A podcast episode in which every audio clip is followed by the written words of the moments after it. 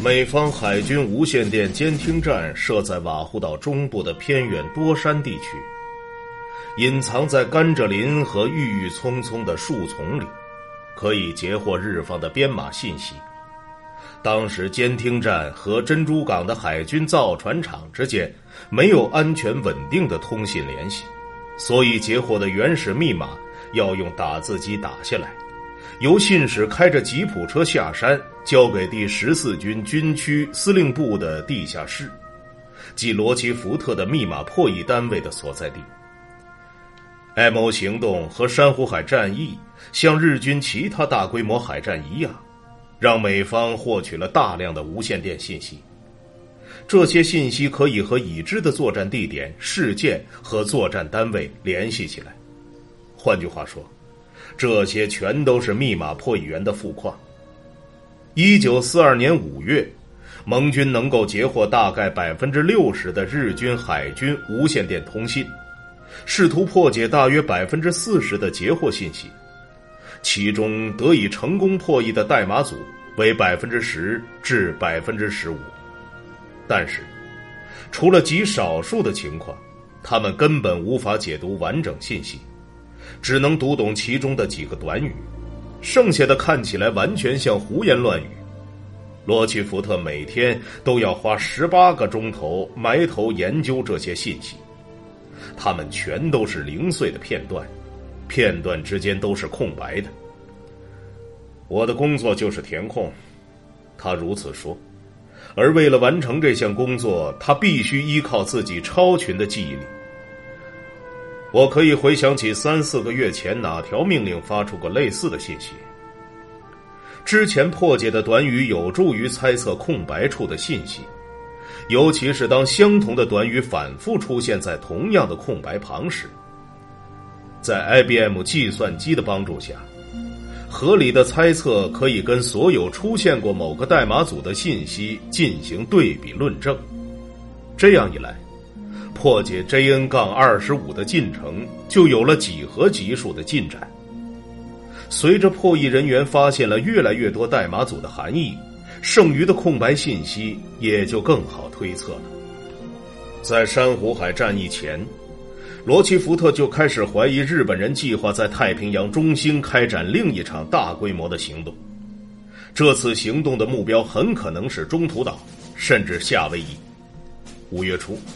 盟军的监听站发现，马里亚纳群岛的塞班岛的无线电通信量大幅增加，但是南太平洋的日本主要海军基地特鲁克群岛的通信量却没有相应上涨，说明这是一次针对赤道以北地区的进攻，而不是向南展开的新攻势。日方要求向塞班岛运输大量加油软管。这似乎表明舰队作战的地点距离日军基地较远。马绍尔群岛夸贾林环礁的侦察机出动的频次和距离都增加了，其起落航线预示着这场即将到来的行动规模庞大。日本第一、第二和第五舰队都有可能加入进来。显而易见，太平洋中部地区将掀起一场腥风血雨。五月十二号，罗奇福特给莱顿打了电话。他说：“我感觉自己就像热锅上的蚂蚁，坐立不安。你最好亲自过来看一看，就会明白的。虽然还什么都没有发生，但已经迫在眉睫了。蓝眼睛男人会问你有什么看法的。有一条信息提到了日方占领军的代码组。”还有个片段，暂时确定为即将打响的战役，与地理标志 AF 有关。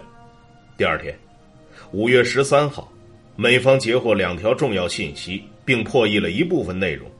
在其中的一条信息里，一艘日本舰艇要求获得夏威夷群岛地区的海图；在另一条信息里，一艘供应船的预定航行方向表明。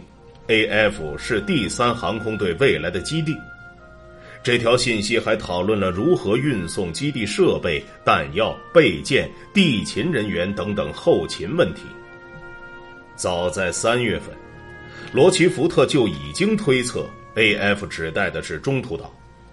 以 A 字母开头的所有地理标志都被证实是太平洋中部岛屿，可能属于夏威夷群岛，也可能是其他的美属岛屿。然而，罗奇福特相信日方既没有足够强大的军事力量，特别是也没有相应的航运能力来入侵瓦胡岛或者夏威夷群岛的其他主要岛屿。该地区还有哪些可能的备选目标呢？中途岛是唯一的一个足够大的环礁，可以允许航空队驻扎。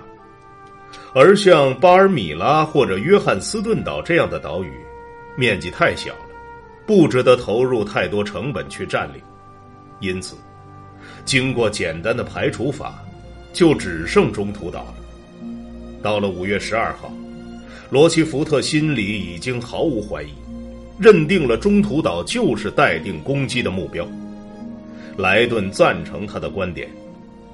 我们知道，A H 指的是瓦胡岛，A K 指的是法兰西护卫舰暗杀。现在对方准备好了航空作战单位的基地补给物资，将其与入侵兵力一起运送到 A F，那么，他就只能是处于珍珠港打击范围内的我们的某个岛上基地。很显然，中途岛是日军的目标。因为相比备选的约翰斯顿岛，它距离有日军驻守的威克岛要近一百五十英里。这一推测合情合理，结论也正确。